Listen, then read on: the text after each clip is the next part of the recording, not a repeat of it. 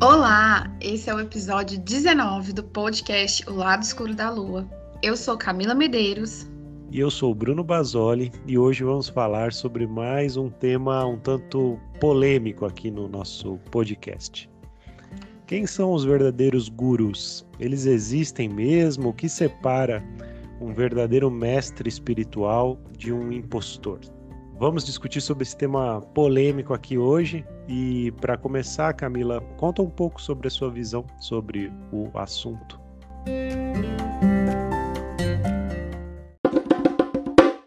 Bom, como tudo nessa vida, né, essa questão é, dos gurus, né, tem dois lados. Né? Todas as situações têm, no mínimo, dois lados, e aqui não poderia ser diferente, né? A gente tem essa questão de os próprios gurus, né, que negam os gurus, que, ou seja, que falam que você precisa ser o seu próprio mestre, que você precisa encontrar o seu, o seu mestre interior e ser o seu próprio mestre, para não ficar na dependência desses gurus, né?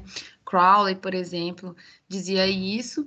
E o Osho também, se a gente pegar os livros dele, pelo menos o que eu, a, os que eu já li, no início, logo, ele fala né, sobre esse assunto, fala, seja seu próprio mestre e tal, ele tem isso. Embora né, ele tenha sido mestre de milhões por ali.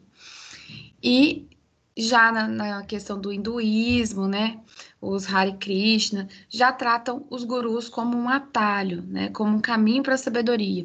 Uma pessoa que já alcançou um determinado conhecimento e ela a, compartilha aquele conhecimento, né? Isso, pois é, então. Na verdade, como você bem colocou aí, esse, esses dois lados, eu acho que é uma coisa importante para a gente pensar e refletir, né? E aí, talvez chegar num, num, caminho do meio aí, né? Num meio termo, né? Evitando radicalismo aí, talvez, né? Sobre isso. A não ser que você seja, obviamente, seguidor aí, um Hare Krishna, e aí, naturalmente, você faz a escolha por um lado, né? Mas a questão da negação dos, dos gurus e dos, e dos mestres, como é, isso que você falou de seja o seu próprio mestre e tal, acho que sempre importante a gente tentar relativizar um pouco, né? Porque de que forma, né, a gente faz isso, né? É um processo complexo, né? Eu acho que reconhecer que existem essas pessoas, uh, não necessariamente santos ou iluminados, mas que já têm uma experiência, uma bagagem que podem servir de guia no sentido de dar uma direção, eu acho que também. De não, espelho, né? É, não... Se a gente pensar nesse sentido, né? É, o que eu entendo do, do maior, maior desafio aí é, é, o, é a projeção, né? É o poder que a gente acaba dando a esses, a esses mestres, a esses gurus, né? Então, porque a gente vai ver aqui ao longo do episódio várias situações é, um tanto complicadas aí que envolvem esses, esses gurus, né? É lógico que aqui a gente pegou alguns casos, então a gente não pode generalizar. Tem, obviamente, pessoas que, que realmente é, vivenciam essa entrega, né? E eu também sou da parte de que, independente de tudo aquilo que aconteceu, ele deixou, que a gente vai falar mais na frente, ele deixou um conteúdo. Então você não precisa simplesmente jogar fora todo o conteúdo que, que ele trouxe por conta das questões, né, das situações, do, né, dos erros, entre aspas, ali, que ele cometeu, ou por questões que você não concorda. Então, eu acho que faz parte também esse filtro. E aí, às vezes, a pessoa que está muito no desespero, em busca de, de uma solução e tal, ela não consegue fazer esse filtro, né? Eu acho que é o que mais dificulta, porque são pessoas sensibilizadas, pessoas com, né, com dores, pessoas com grandes desafios que vão buscar conforto nesses lugares nesse, com, esses, com esses mestres, vão buscar um caminho. E aí que tem essa projeção, né? De, de jogar o, a responsabilidade, todo o poder sobre aquele mestre ali. Sim, exato, né? Acho que quando a coisa descamba para o lado assim do fanatismo, né? Aí que, que reside o problema, de fato, né? E talvez até por isso que, que tenha surgido esse outro extremo aí de simplesmente renegar completamente, dizer, olha, você busque aí dentro de você, e não seja o seu próprio mestre, e meio que se vire, né, no, no mundo espiritual que seja, né? Então, eu acho que esses dois extremos aí, né, o fanatismo e também o, o self-service absoluto, né? Eles precisam ser relativizados, né? Acho que fica difícil também de absolutamente sozinho descobrir aí alguma coisa, um crescimento, né? Um caminho de crescimento assim, né? Então, é claro, né? A gente coloca a palavra guru, ela já vem carregada de um sentido até um pouco pejorativo, talvez, né? Justamente por conta dessas seitas e dos abusos que são cometidos de diversas naturezas, muitas vezes por esses é, mestres ou supostos mestres, né?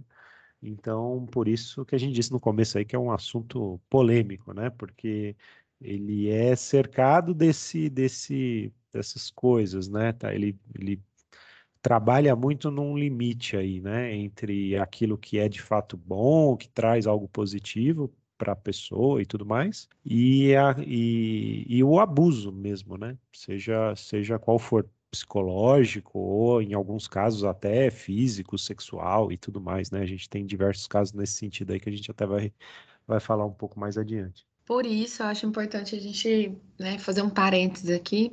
Para quem está ouvindo esse episódio, para ouvir como uma forma de, de, de questionar, para levantar questionamentos. Então, não é, não tome isso como um posicionamento, né, uma, uma maneira de posicionar, né, uma coisa certa ou, né, que a gente está batendo martelo sobre alguma coisa.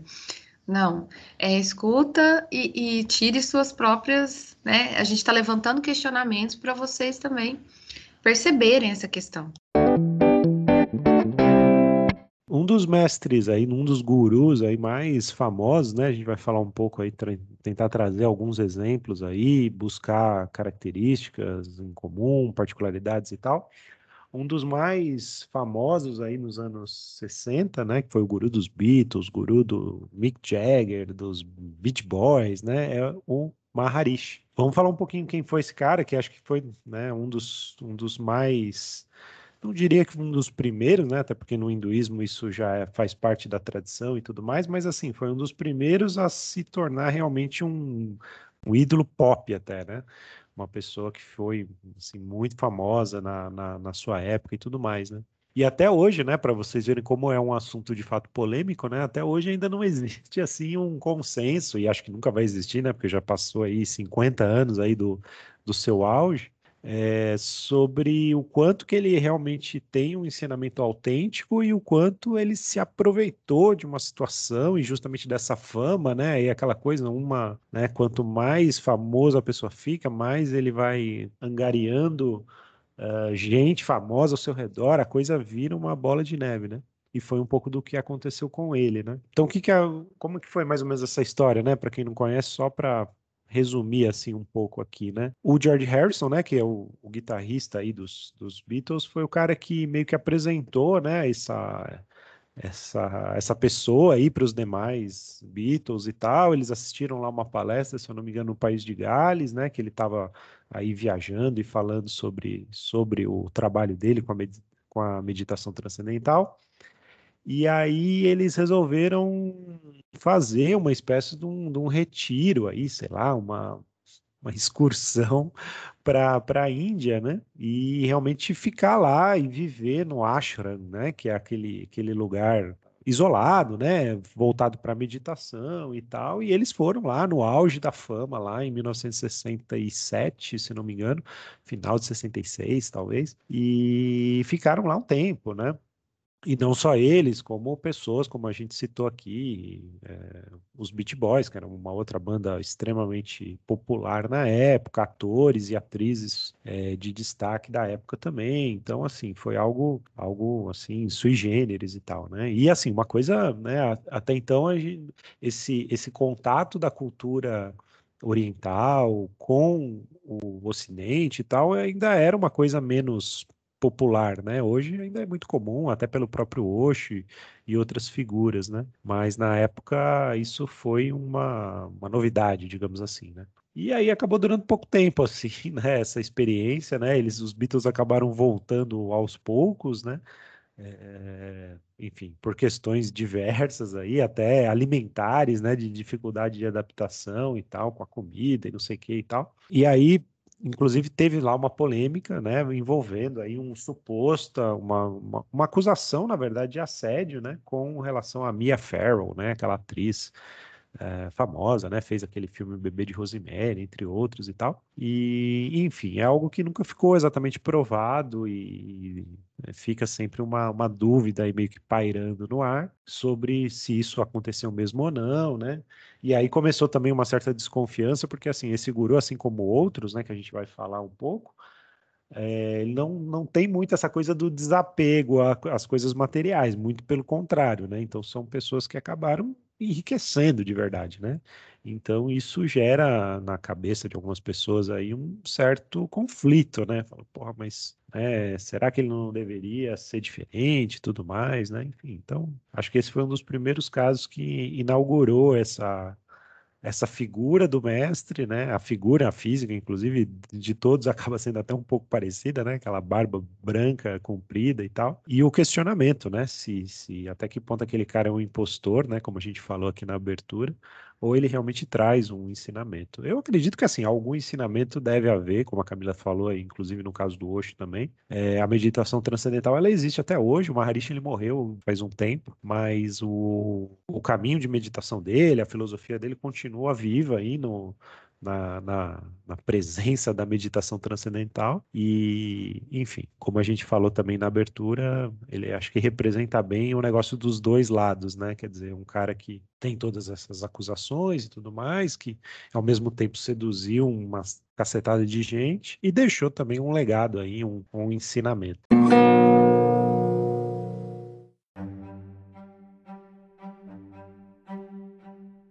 É bem, bem interessante.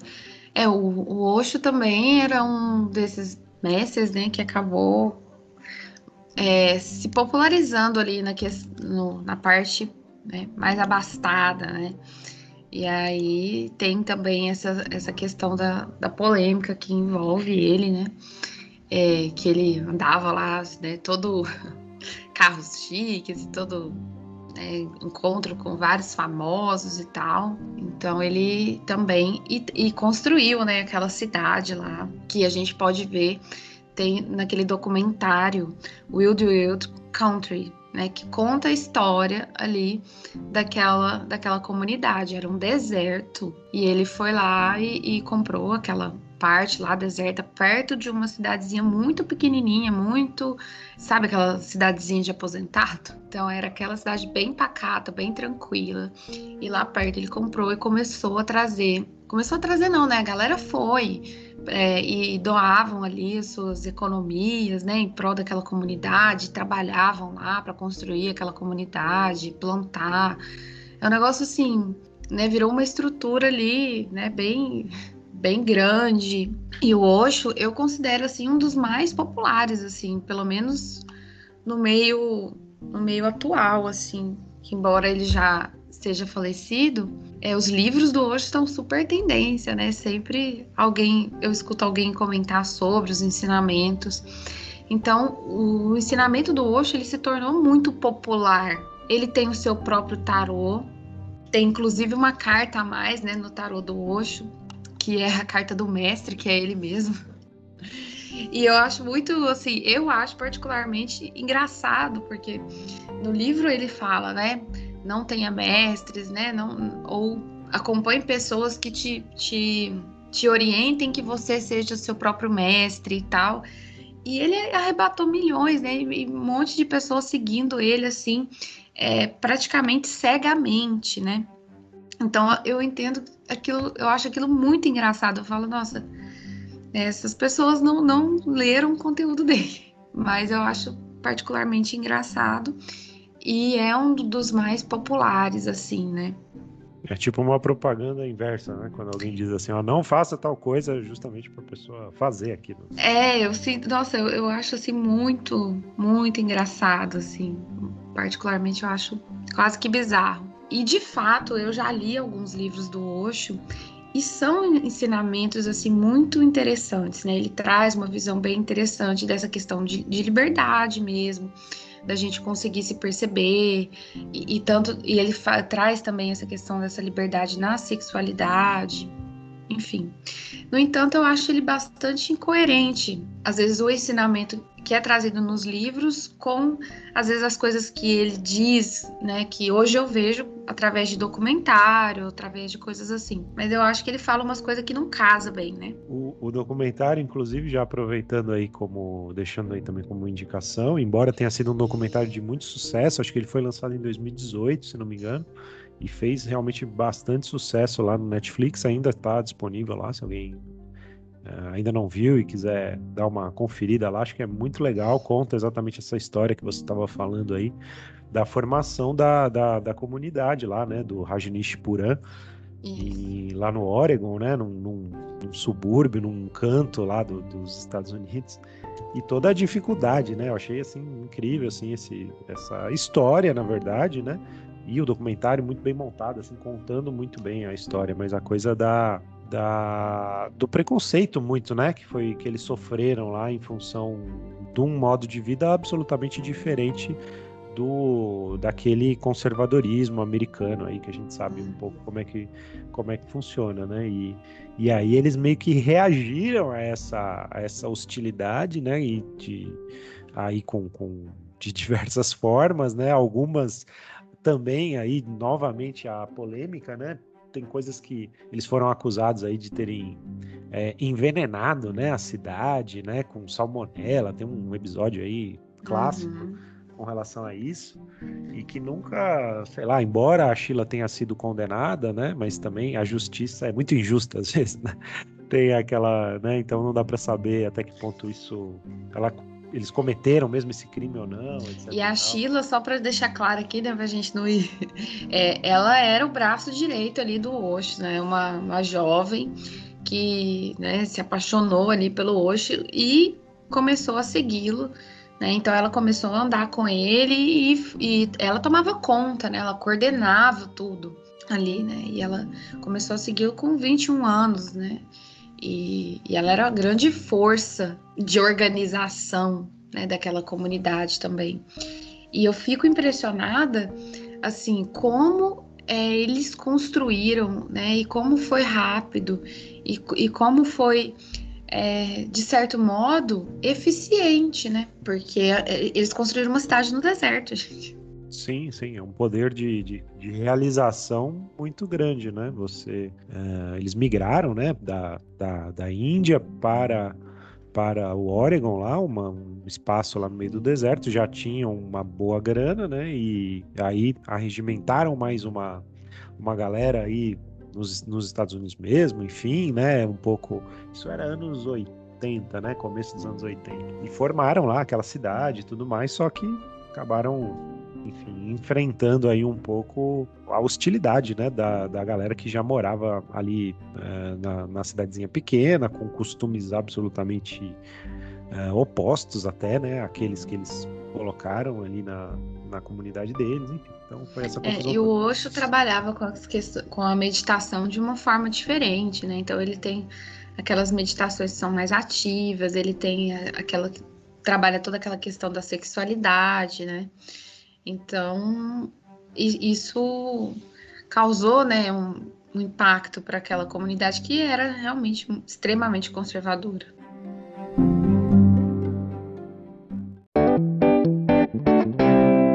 E falando da Sheila, né, também, assim, o documentário, o Wide Wide Country, ele é meio centrado até na figura dela, como uma, uma espécie de uma gerente ali, um braço direito do Osho, né? Pelo menos é assim que o, que o documentário pinta a, o papel da, da Sheila. E acho que era um pouco mesmo, né? Ele até fala pouco do, do Osho propriamente dito, né? Ele até, obviamente, aparece no documentário em alguns momentos, mas é, é muito centrado no, na, na, figura da Sheila. E, e, existe também um outro documentário que até descobri recentemente, assisti recentemente, que chama Em Busca de Sheila, que eu achei muito legal também.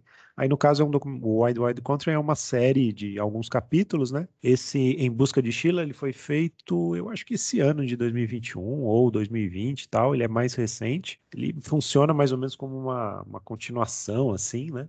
Eu achei muito legal, assim, porque ele foca aí realmente no papel mesmo da Sheila enquanto personagem, assim, né? E um personagem muito, pelo menos no meu ponto de vista, muito controverso e muito rico, assim, muito interessante, né? Parece um personagem de, de livro, assim, né? E ela é muito diferente daquela visão que a gente tem do, do espiritualizado, né? Ela, no documentário mesmo ela fala, ah, me chama de criminosa, me chama de espiritualizada. Porque ela, né, sempre foi muito, né, é, de embates muito ferrenhos, ela sempre teve um, né, um comportamento mais explosivo, né? Digamos assim, sempre falou palavrão, sempre, né, foi muito impositiva. Então, tinha todo esse, né, todo esse vigor, né, por trás. Sim, exatamente. Ela se colocava mesmo, né, como uma, um agente administrativo ali do, do Osho, né, além dessa questão do relacionamento amoroso, sei lá, entre eles, né? É, claro, também muito particular, né? Porque, enfim, envolve aí uma pessoa supostamente espiritualizada, iluminada e tudo mais, né? Não é exatamente uma, um casal comum, né? Mas e aí o Osho também teve os momentos de negação desses dessas coisas e enfim, né? E é uma, é uma figura muito, muito, muito, rica, eu acho, assim, né? Com a sua, sua, sua vida, sua história e tal. Acho que esses dois documentários aí, eles, eles, eles retratam bastante isso. Sim, é, eu, eu gostei de assistir, eu acho que vale muito a pena a gente assistir também. Na primeira vez que eu, que eu assisti o Wild Wild Country, eu estava lendo o livro do Osho. E eu não tava na metade, não. Mas aí eu comecei a assistir, eu olhei aquilo, eu falei, gente. Aí eu parei de ler, sabe aquele ranço que vem assim? Aí eu parei de ler o livro por algum tempo, né? E depois eu pensei, falei, por que que eu vou deixar, né, de consumir o conteúdo que eu tô achando interessante por conta disso, né? Não faz sentido. Mas faz sentido a gente saber a história, porque isso também é bagagem para a gente observar que nem tudo que a pessoa diz, né, é, ela, ela realiza. Então, que a gente pode absorver o conteúdo e não ficar preso à pessoa em si. Porque isso eu acho que é uma das coisas que acaba, né, entre aspas, mais estragando essa, essa, esse aprendizado, né, de uma forma saudável, uma vivência de uma forma saudável.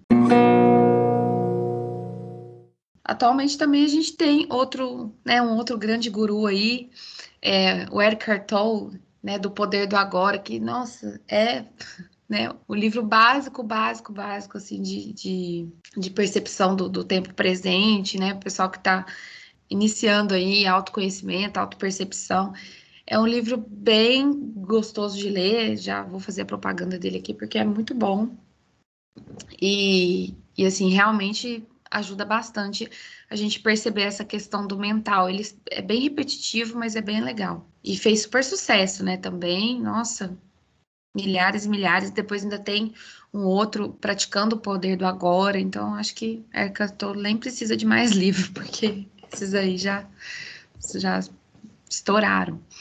E o Deepak Chopra, né? Aquelas sete leis espirituais do, do sucesso, que é um grande sucesso mas o Deepak, ele tem um monte também. Ele é um outro guru bem famoso. Ele tem, tem um livro que ele fala, Você tem fome de quê? Né, que fala sobre a questão da nossa relação com a comida, né? Que eu, eu particularmente nunca li esse, da Você tem fome de quê? Mas ele tem livros bem legais também, que são tudo populares, assim, né? Eles, eles se popularizaram muito e o Yogananda, né, com a autobiografia de um yogi, né? E aí a gente tem uns outros detalhes aí para falar do Yogananda. Venha, Bruno, falar. Sim, é, e não, não só, né, do, do Yogananda especificamente, tem um filme também, eu não me recordo exatamente o nome, é, mas é muito muito legal também, falando sobre, sobre a vida aí desse, desse yogi e tudo mais e assim o poder aí desenvolvido por, por ele assim até de, de controlar o próprio as próprias batidas do coração sabe uma coisa coisas assim absolutamente fora do, do, do normal, né? Enfim, pessoas que de alguma maneira atingiram aí alguma coisa, e aí no caso mais ligado à filosofia hinduísta, oriental e tal, né? E os dois primeiros casos que você falou ali, realmente assim, Aí tem os, esses gurus modernos, né? Os gurus contemporâneos, né?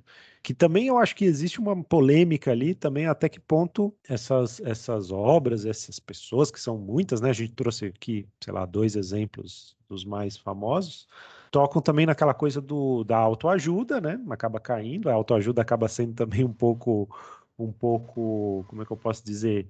Alvo de um certo preconceito até, né? Vira uma literatura menor e realmente, assim, existe uma profusão gigantesca aí de, de, de conteúdos aí de, de autoajuda e às vezes é até difícil a gente pensar, por isso que a gente está falando aqui de dois caras que eu acho que se destacam e que valem a pena uma atenção, a leitura. São gigantes, né? São gigantes, assim, o Eric Tolle e o, e o Deepak Chopra, eles, assim, é, realmente o Deepak Chopra, inclusive, ele é um médico indiano.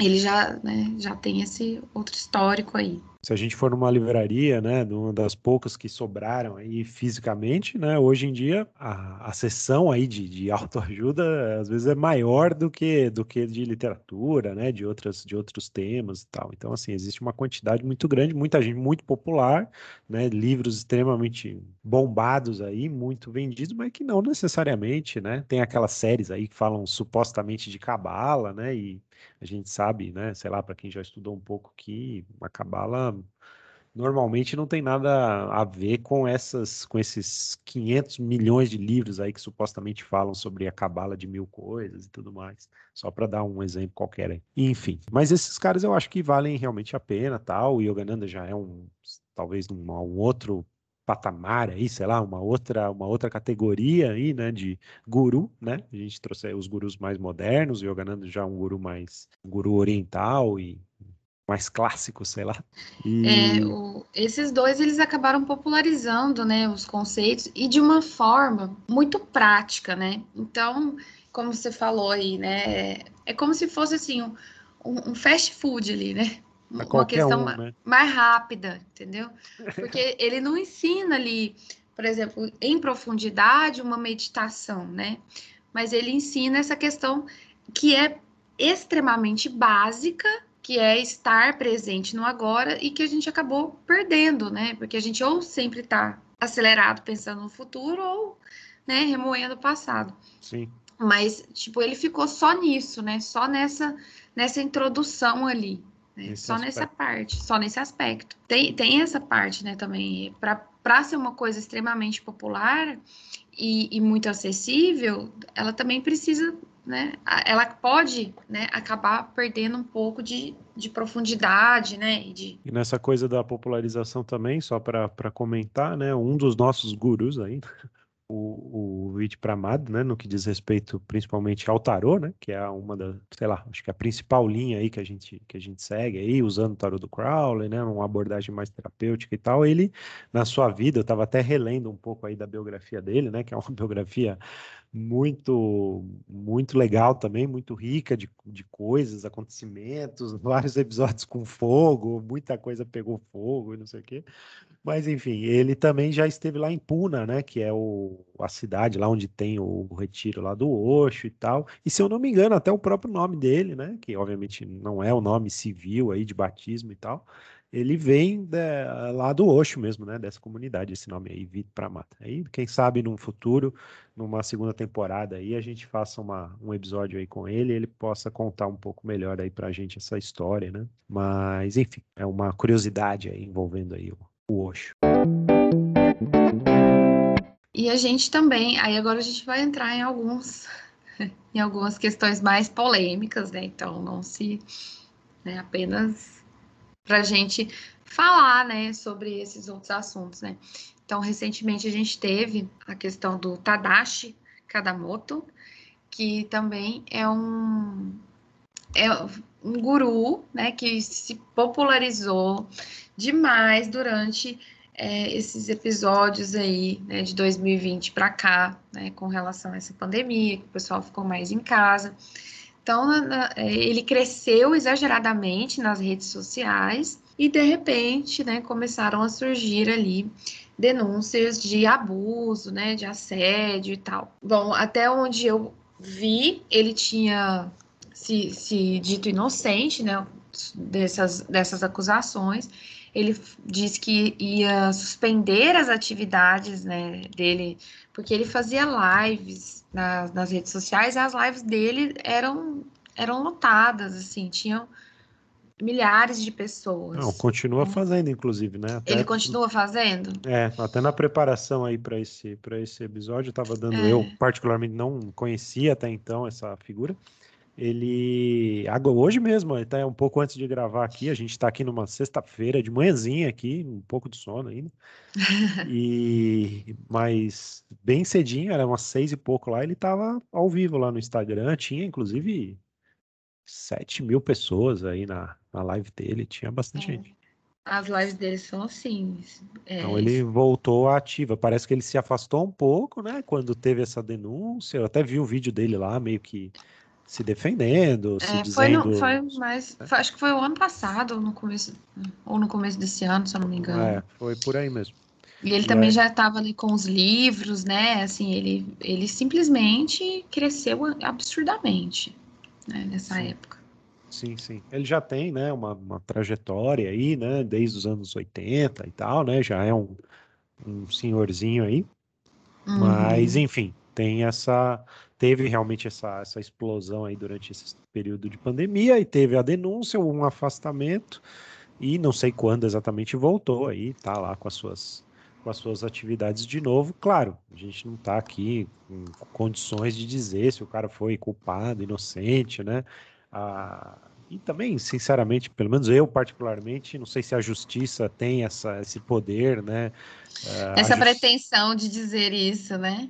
É, essas condições, às vezes, né, a gente já cansou de ver tantas injustiças, inclusive, como eu brinquei aqui na, na própria justiça mesmo, né? Então, sei lá, uhum. é uma uhum. coisa que a gente não está diretamente envolvido, não, não fomos as vítimas do negócio, então é muito difícil de saber se. É claro, alguns casos às vezes chegam num extremo, né? A gente pode até falar, sei lá, do João de Deus aí, até falamos em outro episódio, que acho que, puta, não dá muita margem à, à discussão, eu acho, né? São casos evidentes, assim. Uhum. Mas no caso dele, não sei, né? Então, é só, sei lá, ficando aí um uma espécie de um alerta, né, para que as pessoas é, tomem um certo cuidado aí, né? Porque geralmente, né, esses, é, essa questão dos gurus, ela, ela acaba né, se confundindo muito, ela acaba trazendo muito, de certa forma associado, essas situações de abuso. E não, igual o Bruno falou no início, nem sempre é um abuso sexual, um abuso físico, mas às vezes um abuso psicológico é, devido a toda essa projeção, toda essa entrega, né, que é realizada para uma pessoa que tem um, um, determinado conhecimento que, que eu não tenho, que tem todo um contato espiritual que eu não acesso, então essa pessoa é uma pessoa iluminada, uma pessoa em outro grau, então eu acabo entregando para essa pessoa poder de né, de decidir ou de colocar limites para mim, né? Então, isso, isso, é bem complicado, né? Então, por isso que eu, eu, eu olho essa questão assim com muita delicadeza. Porque quem está na, na situação de sofrer um abuso de, de pessoas assim, é, que têm uma autoridade, principalmente a autoridade espiritual, que ela é muito, é muito forte, porque é uma coisa além, a gente não, na cabeça do ser humano, é uma coisa divina, né? Aquele poder foi otorgado divinamente, diferente do, de um governante, diferente de uma de uma, uma situação cotidiana, né? De uma situação ordinária. Então, isso causa psiquicamente um, um olhar diferenciado para essas pessoas, né? E uma potência diferenciada. Então, quem, quem busca como a gente já comentou, são pessoas que estão mais fragilizadas. Não só né? Não só tem pessoas que buscam porque estão na sua busca pessoal, porque estão se conhecendo, estão, né, aprendendo. É, tem tem todos esse, todo esse processo aí envolvido, né? E a pessoa geralmente não percebe, né, que ela está vivenciando uma situação que configura qualquer tipo de, de abuso de autoridade, né, se é que a gente pode dizer assim. Sim, de fato. Como você falou, inclusive na sua live aí de ontem, né, sobre a, a busca pelo autoconhecimento em momentos de de crise, né? E aí o momento de crise já implica uma vulnerabilidade, enfim, e aí quando a pessoa busca é, esse autoconhecimento, vamos dizer assim, através desses, desses gurus e tal, é, é um momento, assim, é uma situação propícia para que ela seja, tá realmente muito vulnerável e tudo mais, né? Então, aí eu acho que até aumenta a responsabilidade desses gurus, né, dessas pessoas, no sentido de, de evitar é, ao máximo esse tipo de situação, né? né? Isso falando, claro, dessas situações limítrofes aí, onde você não sabe se o cara realmente abusou de, da, do seu poder daquele momento, né? Sem falar, obviamente, de casos explícitos aí que, que, que aí não tem, não tem o que dizer, né? São indefensáveis, né? Vamos dizer assim. Um outro guru, né? Só para a gente dar mais um exemplo aí, é o Prem Baba, né? Ele ficou bastante famoso também no Brasil, ele, ele é aqui de São Paulo também sofreu acusações de assédio, parece uma coisa meio que é, inevitável quase, né, para todos esses gurus aí modernos, né, mas enfim. E que é um outro caso também, esse, esse eu até me, me né, já conhecia antes da, da, da, denúncia, acompanhei um pouco o caso pela mídia, a gente observa também o quanto que a mídia tem um certo preconceito, um certo não, né, tem um, um grande preconceito quando trata desses assuntos, né, é mais ou menos é, sei lá, vou fazer uma comparação meio esdrúxulo assim, mas é mais ou menos quando fala de astrologia ou de qualquer tema místico ou oculto, né? É, a mídia sempre carrega essa, essa esse, esse preconceito mesmo, né? Então, assim, a gente vê, ter, no caso do Prembaba, teve uma matéria da revista Época, né, que foi, assim, carregada desses, desses pré-julgamentos, né?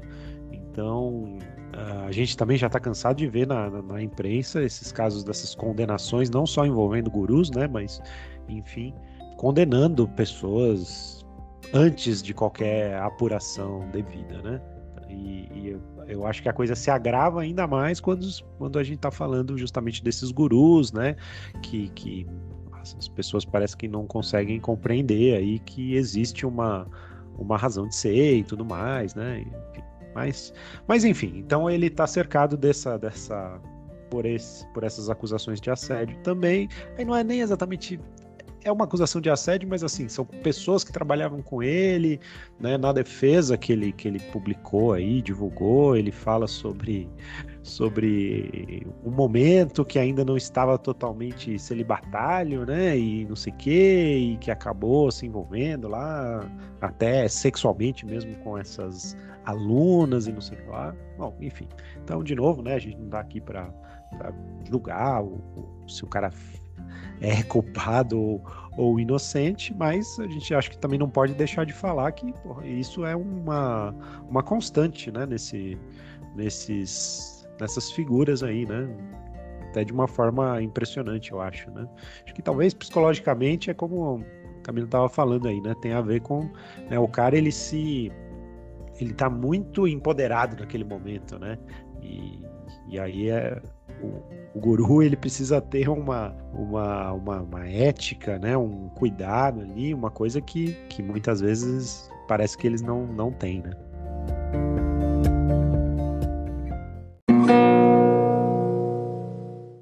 Acho que, sei lá, falamos um pouco aí do nosso ponto de vista, né? Resumindo aí esse aspecto dos dois lados, né? É importante sempre a gente procurar equilibrar, né? Espero que a gente tenha conseguido passar aí um pouco sobre esse tema aí mais uma vez polêmico, deixando aí já algumas indicações, né? De, de até para a gente conhecer, seja um pouco a história ou mesmo a filosofia, né? E vamos lá, seguindo em frente aí, cada um à sua maneira aí, se, se seja seguindo aí a, a ideia do Crowley, por exemplo, né? De não, não siga ninguém, olhe para dentro de si mesmo, ok? Eu acho que é um caminho, né? Ou dentro dos os Hare Krishnas, né? A gente acabou falando um pouco sobre eles, né? Mas que tem uma filosofia totalmente voltada para o guru, né? Para para um mestre espiritual, para alguém que dá o caminho, né? Isso faz parte da tradição, né? E é uma, uma, uma religião aí, uma, uma vertente aí do hinduísmo extremamente uh, séria e com resultados aí nesse sentido de, de pessoas que são uh, seguem esse caminho filosófico espiritual e inclusive de desapego, né? Eu acho que é uma das religiões mais mais bonitas aí que a gente que a gente pode encontrar por aí.